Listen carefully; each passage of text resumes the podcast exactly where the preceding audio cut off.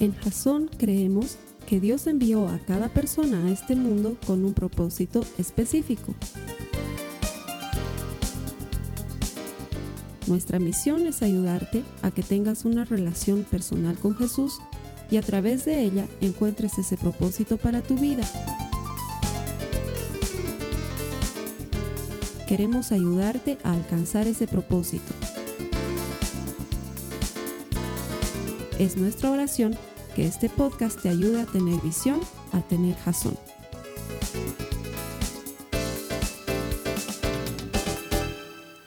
Gracias por conectarte a los servicios que Jason pone a tu disposición a través del Internet en todas nuestras plataformas, comenzando por nuestro medio oficial de comunicación Facebook. Si quieres encontrarnos en Facebook es facebook.com barra jason.info. Ahí está toda nuestra comunicación, todo lo que hacemos como iglesia, lo más importante, los mensajes que gratuitamente colgamos todas las semanas para que tú puedas desarrollar una relación personal con Jesucristo, porque estamos convencidos de que todo el que encuentra a Dios encuentra vida. Y nuestro deseo es que vida por medio de la eterna palabra de Dios. Esa relación personal con Cristo se va a forjar a través de la fe y la fe viene por el oír la palabra. Entonces, cada semana en esta iglesia, desde hace nueve años y mientras el Señor nos dé tiempo y nos dé vida, vamos a predicar a Jesucristo aquí todas las semanas para ayudarte a ti a desarrollar una relación personal con Él. Así que no estás aquí por casualidad, sino que el Señor tiene un propósito para ti. Nuestra oración y nuestro deseo es que Él te hable por medio de este mensaje y encuentres esa vida abundante que Él promete para todo el que le busca. Gracias por estar aquí conectado y bienvenido. A las personas que me ayudan a predicar todas las semanas, les agradezco por su perseverancia, por su paciencia, por buscar al Señor con integridad. El Señor promete que Él premia a los que le buscan y si tú estás aquí esta mañana es porque estás buscando al Señor si no hubieras elegido hacer otra actividad. Y el hecho de que hayas venido a la iglesia te hace acreedor a sus promesas.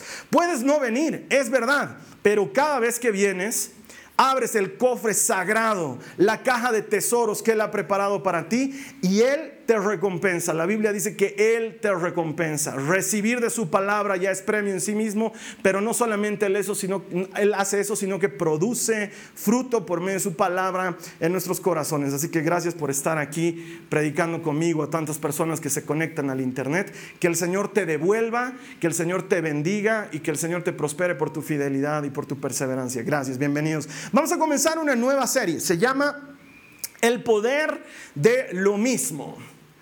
Y necesito hacer una pequeña encuesta así a manera de rompehielos y a manera también de saber en qué terreno estamos pisando. Te voy a pedir que sin vergüenza levantes tu mano si tú eres la clase de persona que odias la rutina. ¿Quiénes aquí odian la rutina? ¿Quiénes odian lo rutinario? Más de lo mismo, así casi todos. Entonces al revés, bajen la mano. ¿Quiénes aman la rutina? ¿Quiénes dicen, yo quiero hacer lo mismo todos los días de Jesucristo? Sí, habemos algunos también, ¿por qué no? Está bien, gloria a Dios, está bien, está bien. Gracias a los hermanos que con honestidad han levantado la mano. Ahora levanten la mano los que no levantan la mano para nada, por favor. Yo nunca levanto la mano, Carlos Alberto. Está bien también. Quiero, quiero darte el espíritu de la serie que estamos comenzando. De hecho, el mensaje de hoy se llama Más de lo mismo. Así se llama. Más de lo mismo. ¿Qué título tan poco atractivo?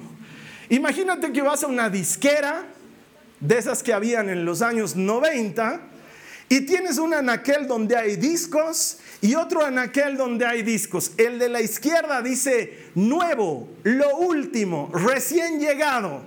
Y en el otro lado dice más de lo mismo. ¿Cuál elegirías tú para llevarte discos? Bueno, Siendo música, tal vez alguien me diría, yo me llevo más de lo mismo porque la música de antes es mejor que la música de ahora, pero tengo que corregirte. Lo que hoy en día se llama música no es música, es maluma, es otras cosas que no son música realmente. Si estuviésemos hablando de música y has escuchado mucho de algo y no has escuchado algo nuevo, lo que te gusta, muy probablemente tiendas a ir por algo nuevo. La mayor parte de las personas tenemos un concepto errado en nuestra cabeza de lo que es rutinario. La palabra rutina, la palabra monotonía, la frase lo mismo suele tener una connotación negativa en nuestra cabeza. Y por eso es que la gente suele huir de la rutina y suele huir de la monotonía y suele huir de hacer más de lo mismo. Y no es extraño, porque la mayor parte, no todos, están en busca de algo nuevo.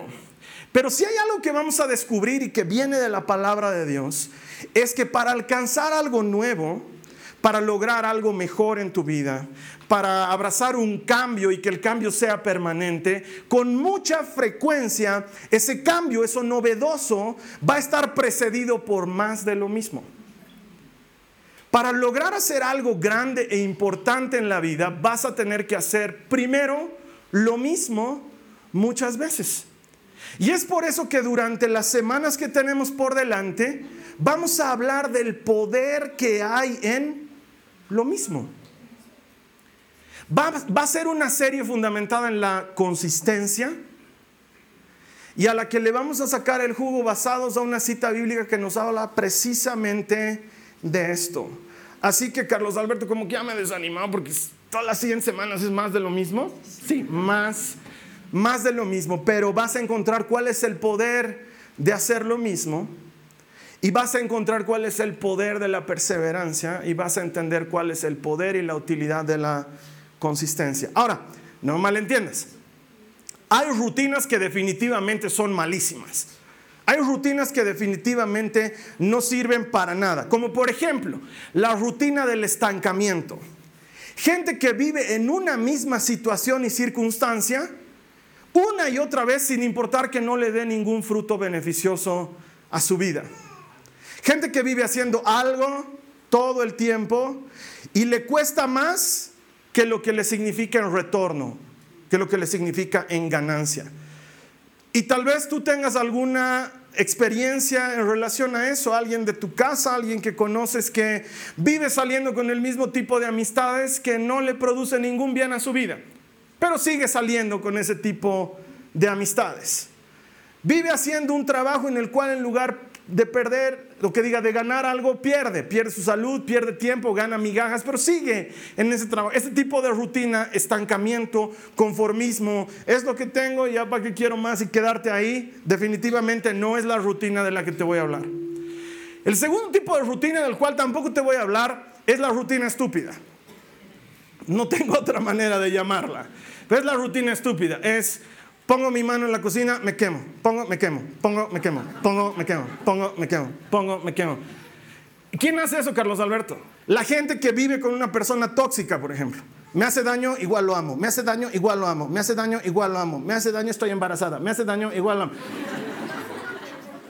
Todo el mundo le dice, deja ese manganazo, vuelvo. Deja ese manganazo, vuelvo. Deja ese manganazo, vuelvo. Borralo de tu WhatsApp, lo añado. Borralo de tu WhatsApp, lo añado. Eso es definitivamente la rutina estúpida, ¿sí? No hace ningún beneficio. Otro tipo de rutina es la rutina terca. La gente dice, así soy, así soy y así me tienen que querer. Y si me quieren bien y si no me quieren también, no puedo cambiar. Así soy, así me concibió mi madre, así me de morir. obviamente también esa es una rutina que no sirve para nada porque es una rutina terca que no nos va a llevar a nada bueno.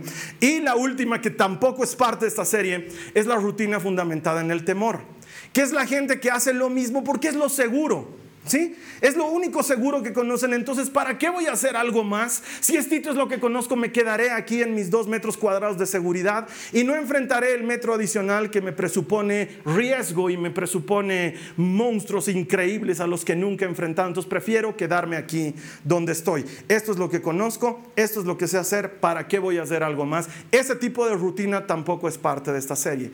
Pero sí hay una rutina que vale la pena abrazarla como propia para avanzar aquellas cosas que Dios tiene preparadas para ti, porque la Biblia dice que cosa que ojo no vio y cosa que oído no oyó y cosa que no ha subido aún al corazón del hombre es lo que Dios tiene preparado para los que creen en Él. Hay algo que Dios tiene para ti, pero para llegar a eso con mucha frecuencia vamos a tener que pasar por lo rutinario. La cita que va a dar base a toda nuestra enseñanza las próximas semanas se, encuentra en Juan 15, si me acompañas. Juan 15, los versos 1 al 4, lo vamos a leer, por favor. Las notas de la prédica aparecen en sus pantallas, aparecen debajo de mí en generador de caracteres. Dice la palabra de Dios, yo soy la vid verdadera y mi padre es el labrador. Él corta de mí toda rama que no produce fruto y poda las ramas que sí dan fruto para que den aún más. Ustedes ya han sido podados y purificados por el mensaje que les di. Permanezcan en mí y yo permaneceré en ustedes. Pues una rama no puede producir fruto si la cortan de la vida. Y ustedes tampoco pueden ser fructíferos a menos que permanezcan en mí. Esta semana vamos a ir verso por verso. Esta, esta cita bíblica nos está hablando de algo muy profundo. Jesús dice, permanezcan en mí. Esa palabra permanecer tiene una connotación evidentemente rutinaria, porque significa quedarse, no moverse, estar ahí siempre, estar ahí. Jesús dice que la manera en la que damos frutos es cuando estamos ahí con Él. Y eso significa hoy y mañana y de aquí a dos meses y de aquí a tres años y de aquí a quince y de aquí hasta que te encuentres con Él, permanecer en Él. Pero la gente quiere que las cosas con Dios funcionen de inmediato. Las, personas dicen, ah, estoy pasando por problemas, le cuentan a un amigo, le dice, ¿sabes qué? Estoy con muchos problemas, con muchas necesidades, y el amigo le dice, tal vez lo que necesitas es conocer a Jesús. Oye, te invito a mi iglesia, ven, es una iglesia bonita, es una iglesia pequeña donde vas a escuchar la palabra de Dios. Y el amigo viene un poco a regañadientas, un poco que viene, un poco que no viene, se sienta, escucha la palabra de Dios, recibe algo de ánimo, pero sale a su vida normal que sigue siendo un problema y un desastre. Y la siguiente semana cuando su amigo le llama y le dice, ¿vas a venir otra vez conmigo a la iglesia? Le dice, no, ya he ido y no ha funcionado. Ah, mi semana igual ha sido peor, peor encima, ha sido grave. Era que no vaya a la iglesia, grave, me ha perseguido todo grave esa semana. Y pensamos que por hacer algo una vez, así va a funcionar. Y la verdad es que no. La verdad es que permaneciendo es como se da fruto y no se da fruto solamente con una sola vez de hacer algo. La repetitividad, por extraño que suene, es la clave del éxito en el futuro. La gran mayoría de las cosas que me he trazado como metas en mi vida tienen que ver con hacer lo mismo toda la vida hasta que me muera. De hecho, si tú eres un hermano que está viniendo después de mucho tiempo, no sé, cinco años por ejemplo, hace cinco años, ¿dónde estaba el Carlos Alberto? Aquí, predicando. ¿Dónde va a estar de aquí a otros cinco años? Si Dios me da vida, aquí, predicando. Entonces, cuando alguien me encuentra en la calle después de muchos años, no puede decirme, pues, ¿y de tu vida qué ha sido? ¿Sigues de predicador? ¿Sigues dedicando a eso? Porque si la gente quiere encontrarme, lo único que tiene que hacer es venir un domingo a la iglesia. Ahí voy a estar yo hasta el día en que me muera si Dios me da vida. Esa es una cosa que no voy a dejar de hacer nunca. ¿Por qué? Porque permanecer en Él es la clave. Aquí voy a estar, tal vez en una cosa más grande, tal vez en una cosa diferente, pero voy a seguir haciendo lo mismo. El otro día me bajo a comprar pan. Me saludan en distintos momentos dos señoras que no conocía y me dice, Carlos Alberto, ¿cómo estás? Yo la miro a la señora y le digo, bien, gracias. ¿Tú eres el que predicaba, no hace 16 años? Sí. ¿Te has dedicado a otra cosa? no. sigo predicando. A eso me dedico. Sigo predicando. ¿Tanto tiempo ya predicas? Sí. Eh, de eso se trata. De eso se trata. Escuchaba un matrimonio de personas ancianas que estaban cumpliendo 50 años de casados. Y el esposo daba un consejo a todos los matrimonios jóvenes y decía, la clave para un matrimonio duradero y exitoso es seguir regresando a tu casa. ¿En serio? Sí, seguí volviendo. Seguí volviendo, siempre que salgas, volvé. Cada que viajes, volvé. Cada que vayas a algún lugar, volvé. Regresa a casa, no vayas a otro lado, no te vayas por otro camino. Vuelve a casa, vuelve a casa, vuelve a casa, vuelve a casa. Haz lo mismo, haz lo mismo, una y otra vez, hasta que se te vuelva hábito, hasta que tu vida no sea lo mismo sin eso. Hazlo, hazlo, hazlo. Regresa, regresa.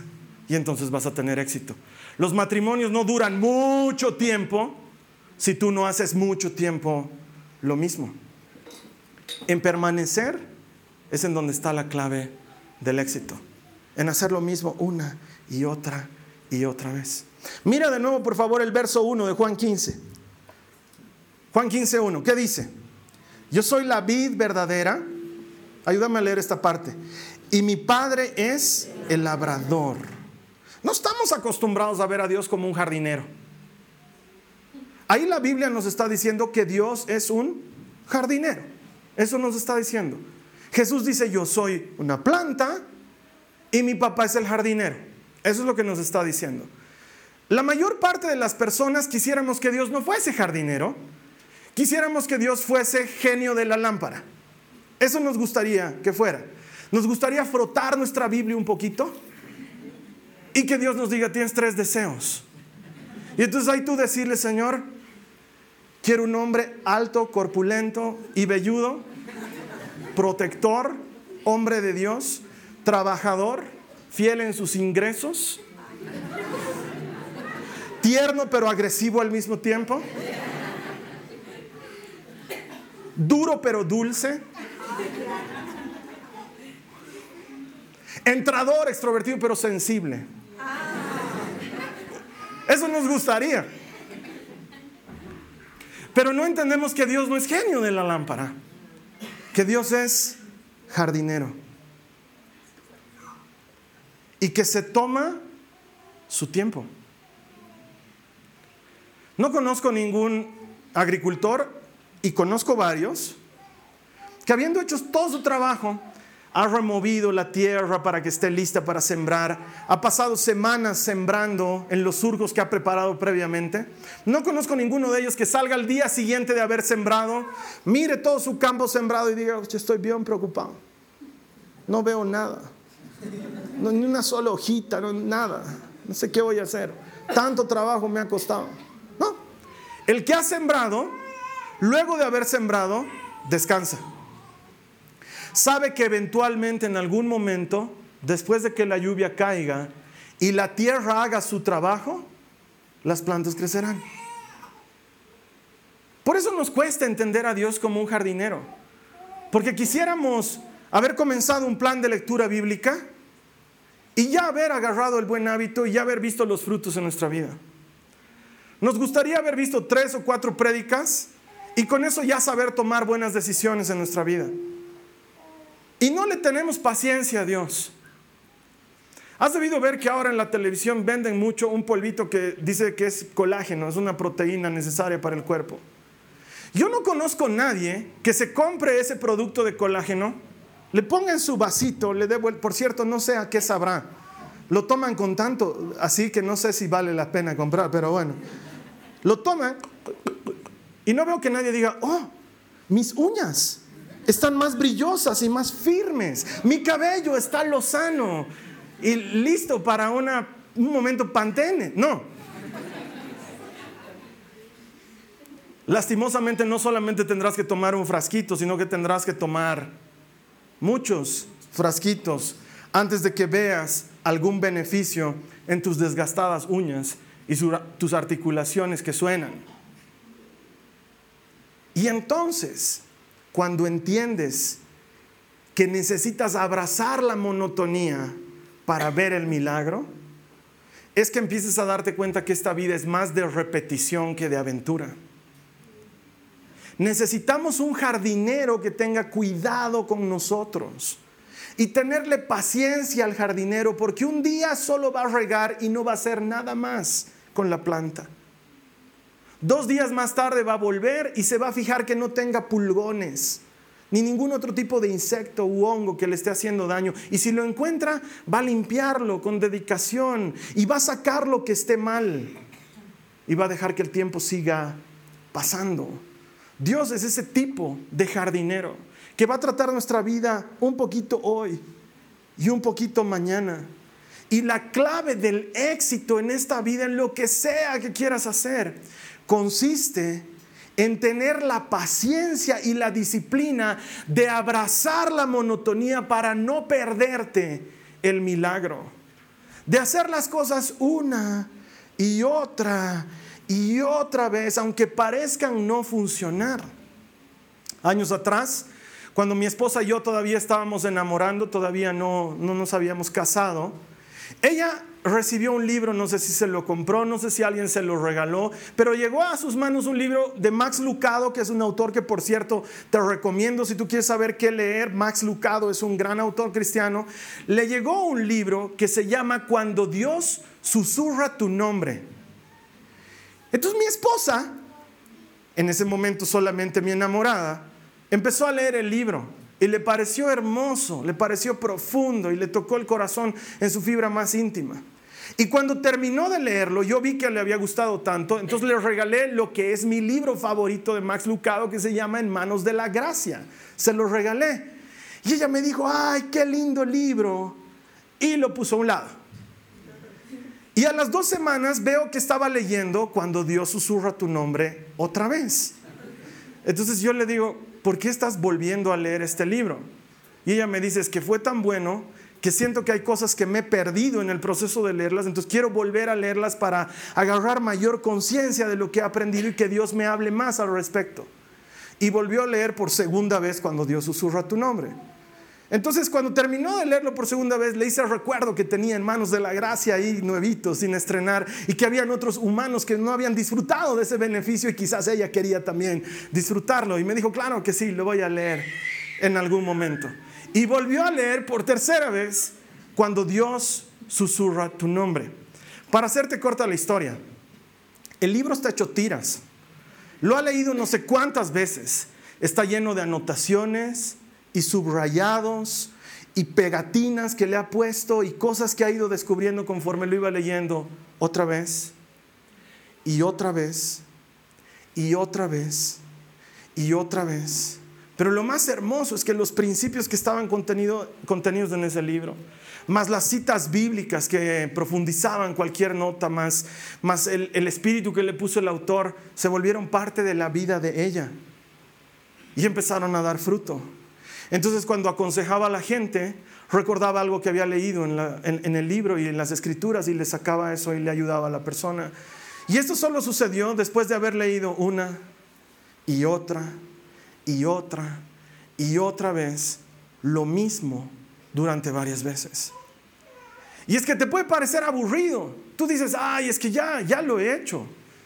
Y no te culpo, la monotonía juega mal en nuestra cabeza, pero con frecuencia tiene la llave para que avancemos hacia algo mejor, hacia dominar algo que necesitamos dominar. Y esa es la manera en la que necesitamos hacer. Tienes que hacer las cosas una y otra y otra vez hasta que veas el fruto. Si necesitas despertarte temprano, no va a suceder de la noche a la mañana. Tienes que hacerlo una vez y otra vez y otra vez y otra vez. Y tengo amigos que trabajan en noticiero en la televisión, su noticiero comienza a las cinco y media de la mañana y les digo, ya te has acostumbrado a despertarte tan de madrugada y me dice, aún no, pero lo sigo haciendo y lo sigo haciendo y lo sigo haciendo y lo siguen haciendo, sea feriado, sea día que no se trabaja, ellos están ahí, cinco y media de la mañana, comenzando su noticiero. Y si alguien puede hacer eso por un trabajo, ¿cuánto más no deberíamos hacer por el creador del universo, el que hizo todo cuanto existe? Una y otra vez, una y otra vez. ¿Has comenzado a leer tu Biblia? Léela de nuevo, léela de nuevo, léela de nuevo, léela de nuevo. No te canses, agarra un plan bíblico, vuelve a Él, vuelve a Él, vuelve a Él. Has empezado a educar a tus hijos. No va a funcionar desde el principio. Si tu hijo ha estado comiendo con la boca abierta y haciendo sonar y mostrándote todo su bolo alimenticio mientras comía, no va a funcionar con que le digas, cerra tu boca. No va a funcionar porque él va a decir, ya papi, y va a seguir hablando y todo el bolo alimenticio va a seguir. Entonces vas a tener que hacerlo una vez y otra vez y otra vez y otra vez. Y no te des por vencido, vas a necesitarlo de nuevo y vas a necesitarlo de nuevo, pero no te des por vencido porque si te, desentiendes de la monotonía, te pierdes del milagro. Pero si por el contrario haces que la monotonía, que la rutina sea parte de ti, el milagro está a la vuelta de la esquina. Cuando comencé a ser predicador muchos años atrás, yo no sabía que uno de los requisitos para ser predicador era haber leído la Biblia. Te soy sincero. Yo pensé que bastaba con haber leído unos cuantos pasajes.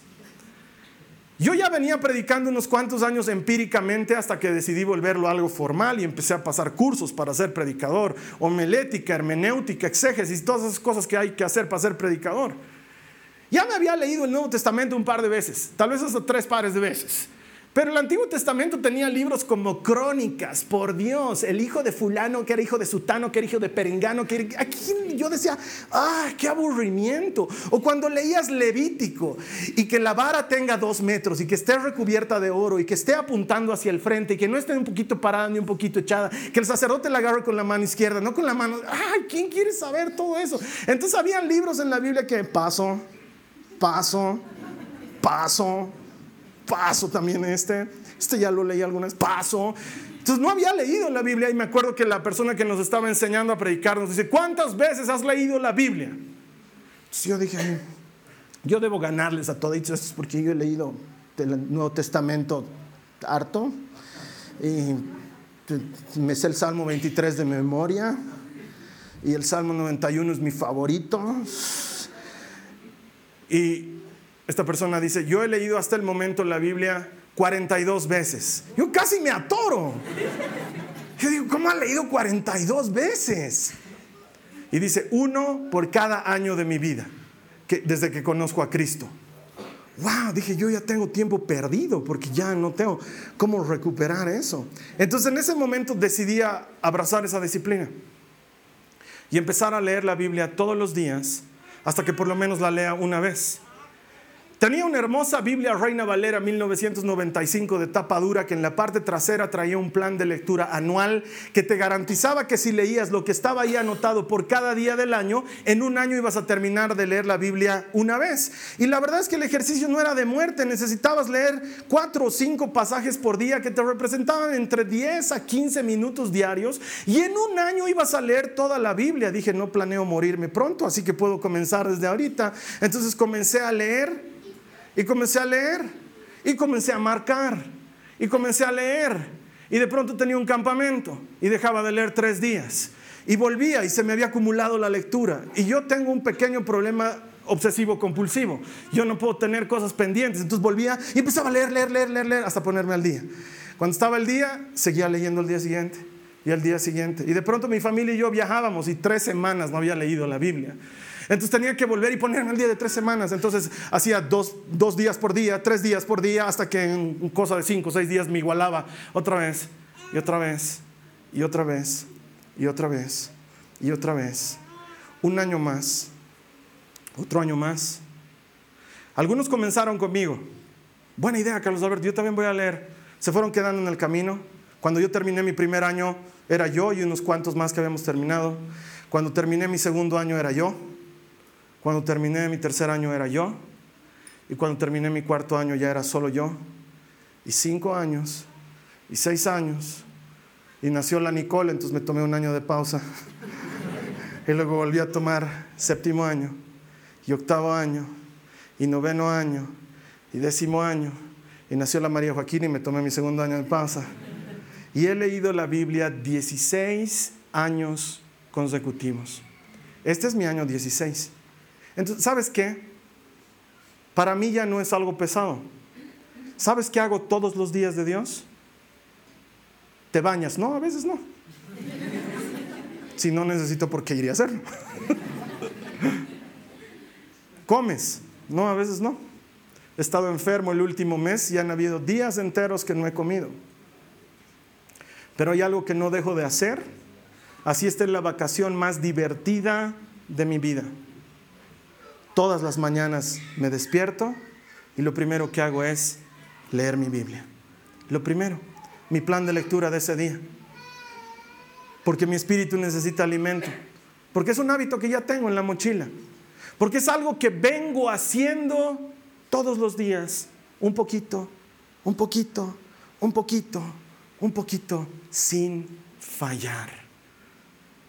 Y entonces como consecuencia, ¿qué pasa? El corazón se llena de un buen tesoro. Tu corazón se llena de un buen tesoro.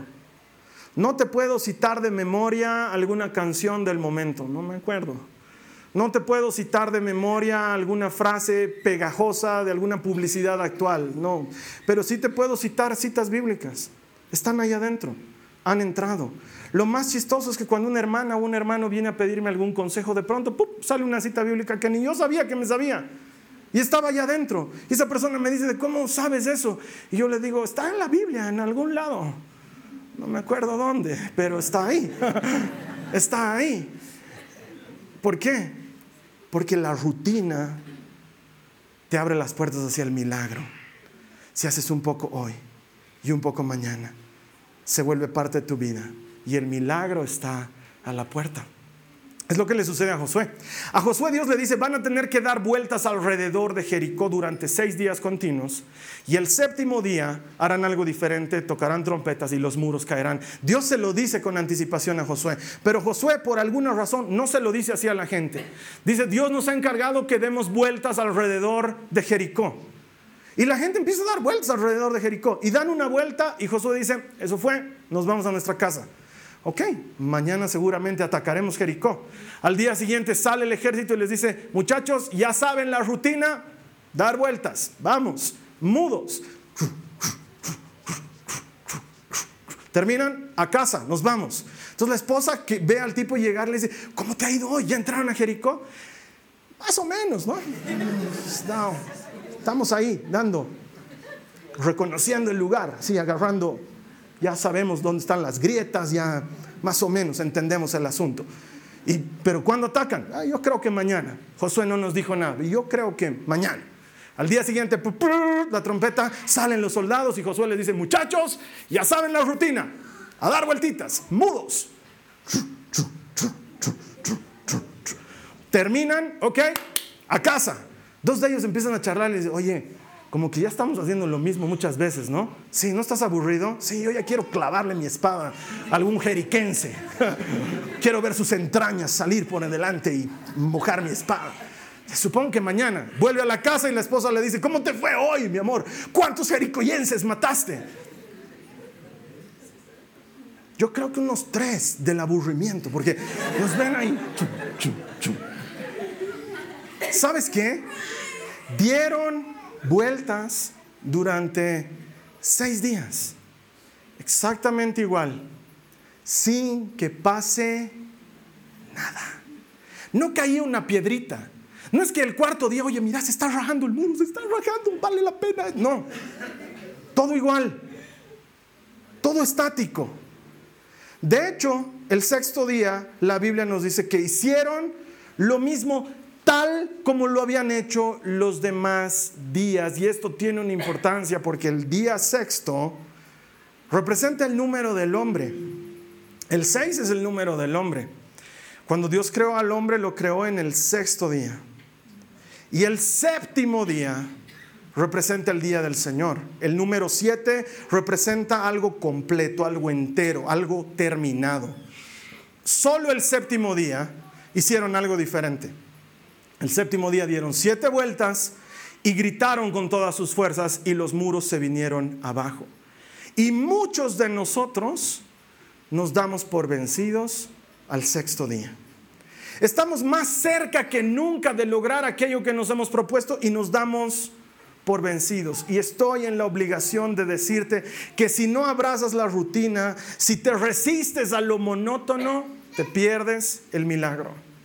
El milagro está a la vuelta de hacer lo mismo una y otra vez. Pero tienes que tener cuidado de hacer lo mismo bien hecho, porque si lo haces mal hecho, ahí sí que estás en un serio problema. Años atrás yo practicaba taekwondo. No te metas conmigo. Puedes estar en un serio problema.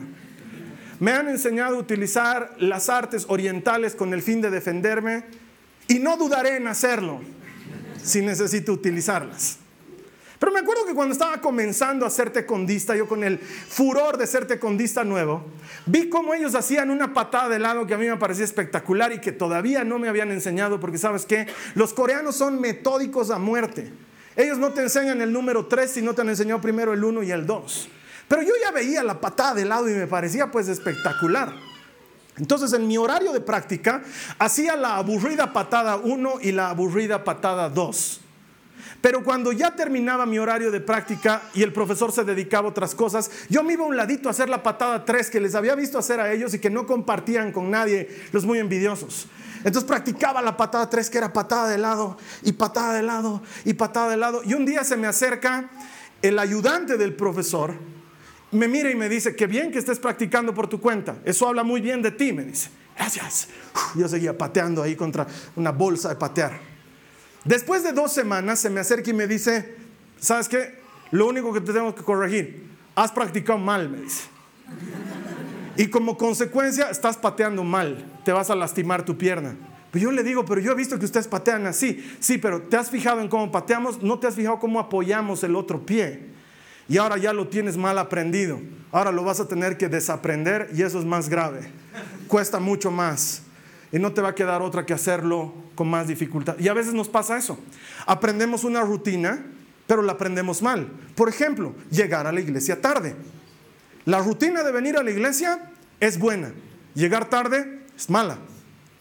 Pero Carlos Alberto, igual estoy viniendo a la iglesia. Sí, pero tarde. Y te estás perdiendo 50, 60, 70% de lo que es hacer iglesia. La mayor parte de las personas que llegan tarde llegan a la prédica. Ojalá llegaran tarde a otra cosa. Llegan tarde a la prédica. Está comenzando la prédica y están llegando.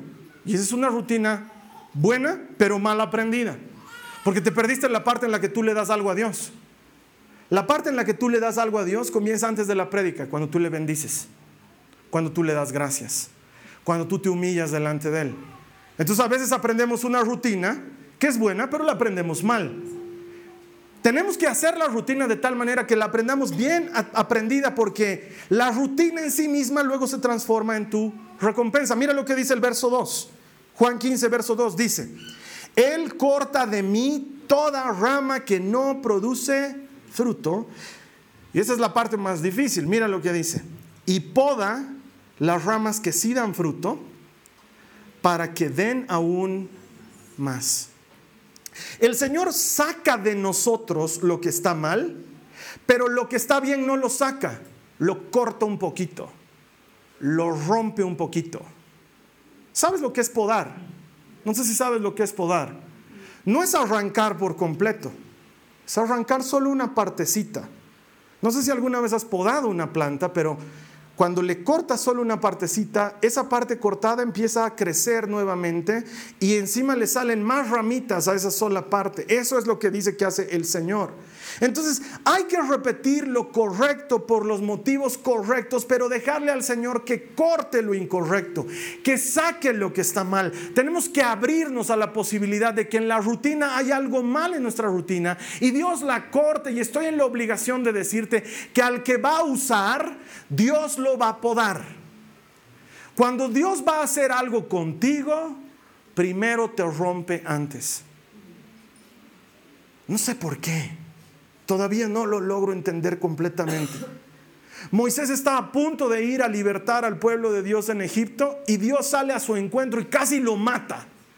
Pero Dios, lo estás mandando a libertar a Israel de Egipto. Sí, pero antes quiero matarlo un poquito.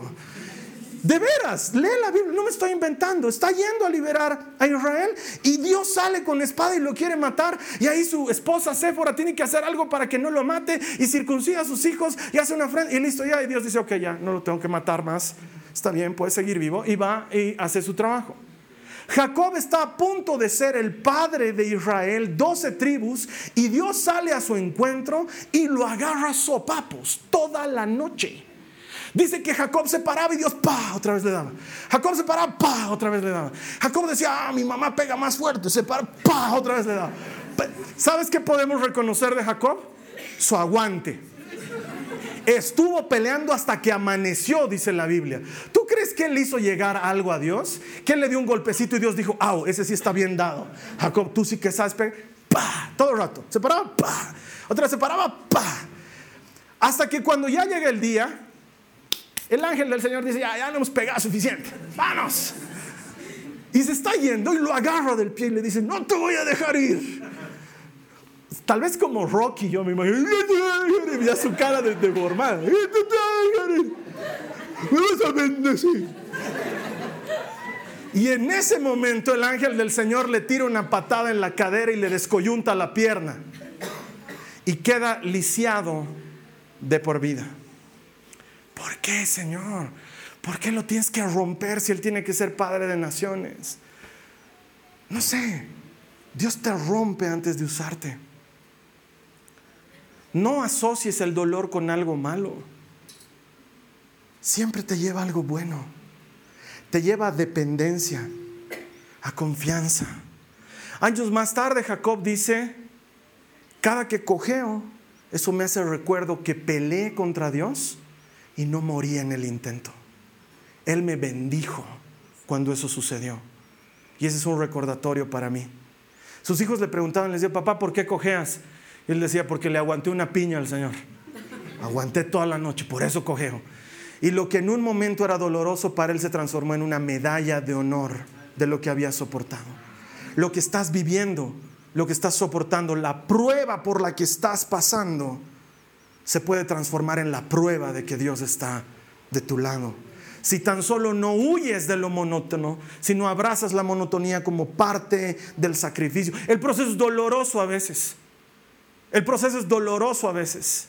Y vas a tener que hacer cosas indecibles y aguantar muchos dolores en miras de avanzar hacia lo que Dios tiene para ti. Pero tengo que decirte, hermano, no te desanimes. Hazlo de nuevo. Hazlo de nuevo. Hazlo de nuevo. Es que, hermano, ya llevo años en este tratamiento y no veo que esté funcionando. Seguí haciéndolo seguí haciéndolo, pero hermano, es que ya estoy cansado de tomar estas pastillas y el médico no me las suspende. Tú seguílas tomando, seguí siendo disciplinado, pero hermano, es que ya vengo soportando esta terapia durante mucho tiempo, ya no la aguanto, seguí haciéndolo, seguí haciéndolo, seguí haciéndolo. Hazlo una vez más, hazlo una vez más y luego la misma rutina va a ser tu recompensa. Cuando abraces la rutina vas a sentir cómo Dios obra a través de la rutina, cómo Dios obra a través de lo monótono, porque tengo que decirte que para lograr algo, primero antes tienes que permanecer en algo.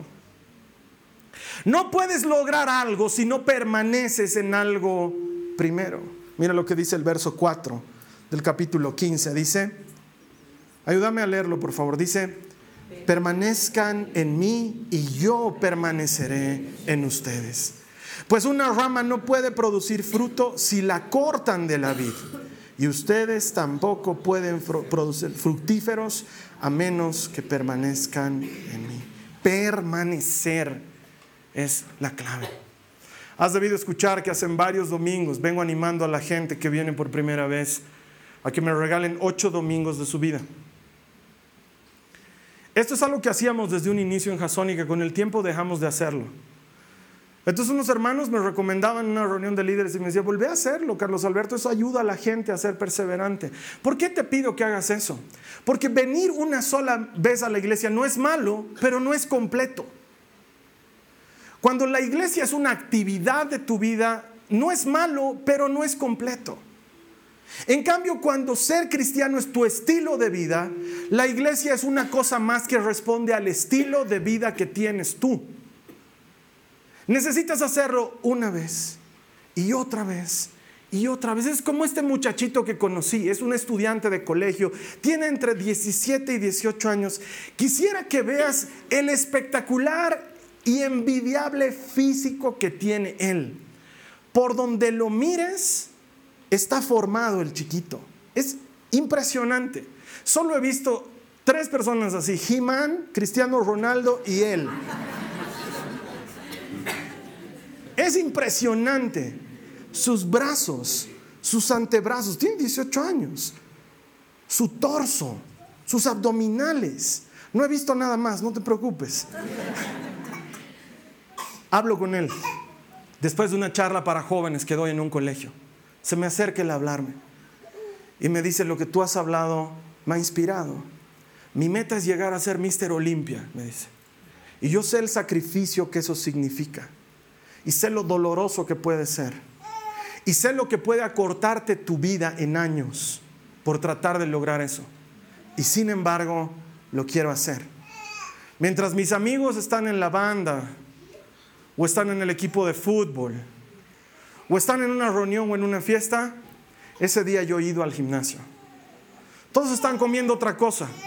Yo estoy comiendo la proteína que tengo que comer. Todos están haciendo su actividad de fin de semana. Yo ese día me estoy cuidando porque es el día que mis músculos reposan. Lo hago todos los días, sin fallar. Yo le digo, ¿cuánto tiempo vienes haciendo lo que estás haciendo para tener el físico que tienes? Los últimos cuatro años, todos los días, sin fallar una sola vez. Todos los días. Un poco hoy, un poco mañana. Un poco hoy, un poco mañana. ¿Y a qué tiempo has visto el fruto de tu trabajo? Recién a los Dos años y medio más o menos, me dice. Y todavía no estoy en el físico que quiero tener, me dice. Todavía no estoy en el físico que quiero tener. Y yo le digo, ¿qué físico quieres tener? ¿Nunca has visto un Mister Olympia? Me dice, mi espalda es muy chiquita, necesito que crezca. Pero si tu espalda crece, hermano, vas a ser más alto que yo de echado o de parado.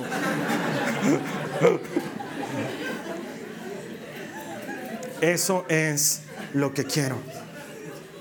Entonces yo sé dónde encontrar a sus amigos cuando es un fin de semana y sé dónde encontrarlo a Él. Él permanece ahí. Él está ahí. Se queda. No se va. ¿Quieres un matrimonio exitoso? Tienes que quedarte. No puedes irte. Los matrimonios exitosos no se, no se arreglan, no se vuelven exitosos yéndose. Se vuelven exitosos quedándose. ¿Quieres ser una persona exitosa en lo que haces? Eso no se soluciona yéndose, se soluciona quedándose, permaneciendo. Jesús dice que si te cortan de Él, estás chao, no puedes hacer nada.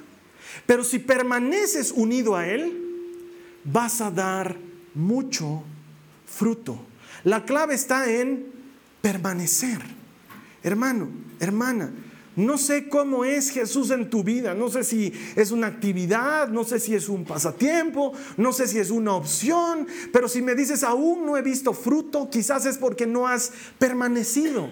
Porque si permaneces en Él, no hoy, no mañana, no pasado mañana, pero eventualmente vas a dar fruto y fruto abundante. El tema está en permanecer, en quedarse, en no rendirse, en no darse por vencido. ¿Has estado orando? Seguí orando, pero hermano, ya no puedo orar. Mi familia no cambia, mis hijos están perdidos.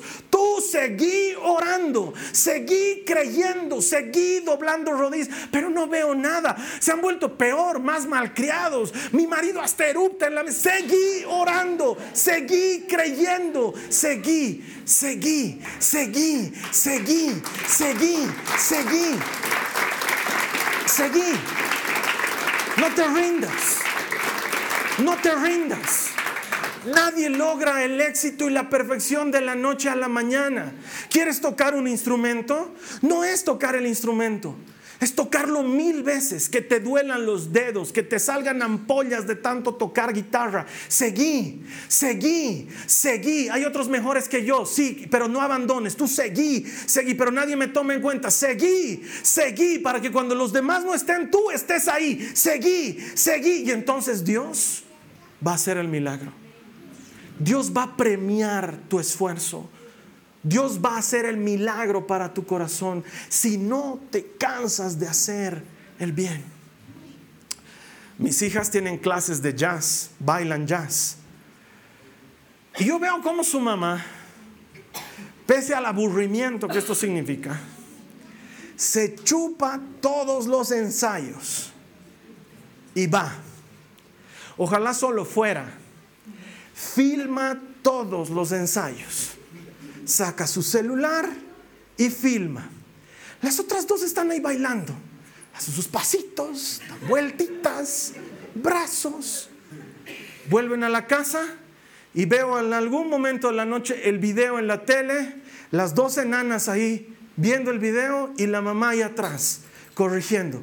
Joaquina, la pierna más arriba. Otra, Joaquina, la pierna más arriba. Joaquina, la pierna más arriba. Ahora sí, otra vez. Otra vez, Nicole, tu espalda está corveada. Recta, otra vez, recta, otra vez. La siguiente semana, otro ensayo, otro video, otro aburrimiento. Yo digo, Dios mío, Dios mío, qué rato. Una y otra, y otra, y otra, y otra, y otra. Llego de la calle, las dos están solitas en el living, dando vueltas, dando vueltas. Yo digo, ay, mi alfombra, ay, mi alfombra. Dan vueltas, dan vueltas, dan vueltas, dan vueltas. Siguen, siguen, siguen, siguen. No se cansan, no se cansan. Siguen, siguen. Llega el día de la presentación y me sorprenden. Mi hija Nicole era un palo. Dios no le había dado lo que la práctica le ha entregado. Tú no hallabas diferencia entre una palmera movida por el viento y mi hija bailando. Vela bailar ahora. tiene gracia, tiene postura. Su profesora dice, llegó cero a la izquierda y ha progresado y es la mejor de mis alumnas. Tú la ves a la otra, que esa nació con talento. El talento no es suficiente, créeme. La práctica lo es todo. Hacerlo una y otra y otra vez hasta que lo domines, hasta que seas su amo, hasta que no te ganes sino tú le ganes. Una y otra vez tienen 8 y 11 años, ya han entendido el concepto y no se dan por vencidas y no se dan por vencidas y no se dan por vencidas y lo vuelven a hacer y lo vuelven a hacer y lo vuelven a hacer y el éxito está en estar ahí, en permanecer. No sé cómo oras tú. No sé cuán frecuentemente oras tú. Te puedo garantizar una cosa, Dios escucha tu oración, pero la oración te hace más bien a ti que a Dios. Tú eres el que necesita volver a su lugar de oración hoy y volver a su lugar de oración mañana y volver a su lugar de oración pasado mañana. Y cuando nada funcione, cuando todo esté de cabeza, volver a tu lugar de oración otra vez y cuando parezca que no tiene sentido, y cuando parezca aburrido, y cuando parece que le estás orando a nadie, volvélo a hacer una vez más y permanece y quédate ahí y abraza el proceso.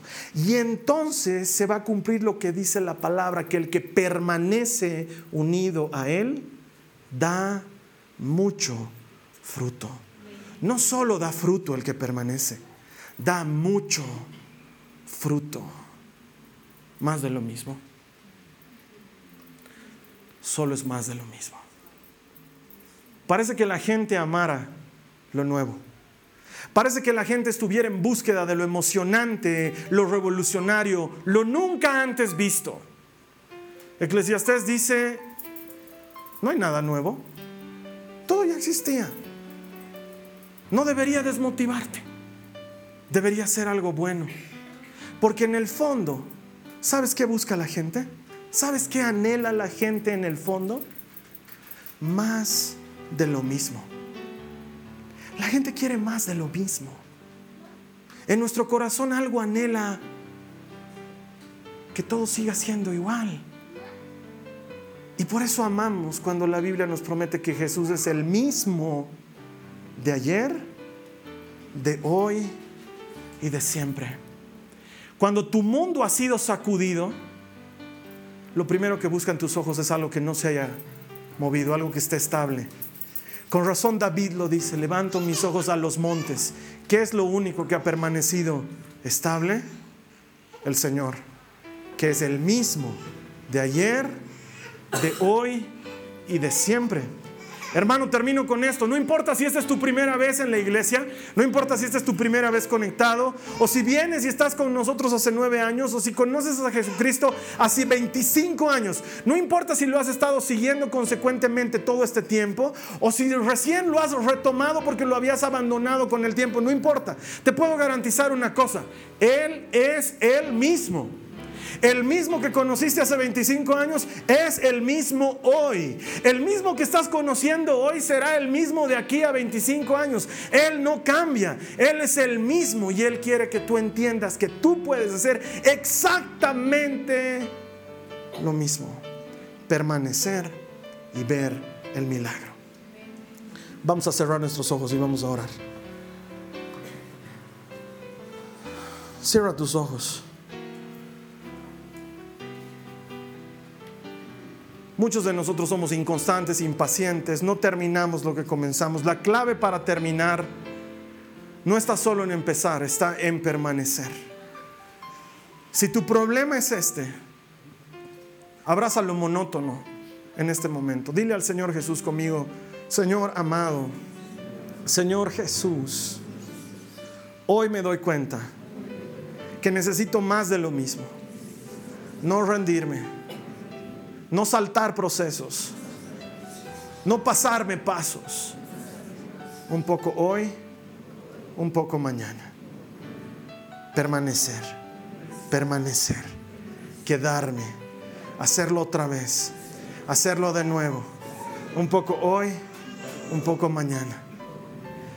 Si tú te has dado cuenta que necesitas esto, yo te pido que ahora levantes tu mano y le digas a Jesús, enséñame Señor, enséñame Señor, a vivir un día a la vez, un día a la vez. Hoy tengo, hoy, no tengo más. Quiero vivir hoy y hacer hoy lo que me acerque a ti hoy y permanecer. No me muevo, no me muevo. Lo hago de nuevo, lo hago de nuevo, lo hago de nuevo, lo hago de nuevo hasta ver el fruto, hasta ver el fruto, sin cansarme, sin darme por vencido. Creo en tu palabra. Tu palabra promete que si no me canso de hacer el bien, a su tiempo cosecharé un fruto abundante. Te creo, te creo. Una vez más, lo hago de nuevo. En el nombre de Jesús. En nombre de Jesús. Amén. Amén. Muchas veces lo que hacemos puede parecer rutinario y repetitivo, pero te garantizo que a partir de Juan 15 y de lo que vamos a ver de la vida y lo que el Señor nos tiene que enseñar, esto solamente es el puntapié inicial. Cuando terminemos esta serie, mi objetivo es que tú y yo hayamos hayamos abrazado ese hábito de la perseverancia, de la consistencia, de entender que el poder está en hacer lo mismo una y otra vez hasta encontrar el milagro, volvernos gente de hábito, gente capaz de hacer las mismas cosas siempre sin aburrirnos, las cosas correctas, las cosas buenas, las cosas que valen la pena. Te invito a que la siguiente semana estés aquí con nosotros. ¿Vas a venir aquí la siguiente semana? Es una buena costumbre hacer lo mismo. Te voy a ver aquí la siguiente semana, te voy a ver aquí la siguiente semana. Yo voy a estar aquí. No sé si tú vas a hacer lo mismo. Yo estaré aquí haciendo lo mismo y juntos vamos a compartir sobre la palabra de Dios. Juntos les vamos a ayudar a las personas a conocer a Jesucristo y a desarrollar una relación personal con Él. Y juntos vamos a celebrar que todo el que encuentra a Dios encuentra vida. Espero aquí la siguiente semana. Que el Señor te bendiga. Esta ha sido una producción de Jason Cristianos con propósito. Para mayor información sobre nuestra iglesia o sobre el propósito de Dios para tu vida, Visita nuestro sitio web www.jason.info. Allí encontrarás muchos recursos para animarte en tu relación con Dios, enseñanzas, nuestro blog, prédicas y mucho más. Te lo deletreamos www.jazon.info. También puedes visitarnos en nuestro sitio en Facebook www.facebook.com com barra jason.info. Que Dios te bendiga abundantemente. Muchas gracias.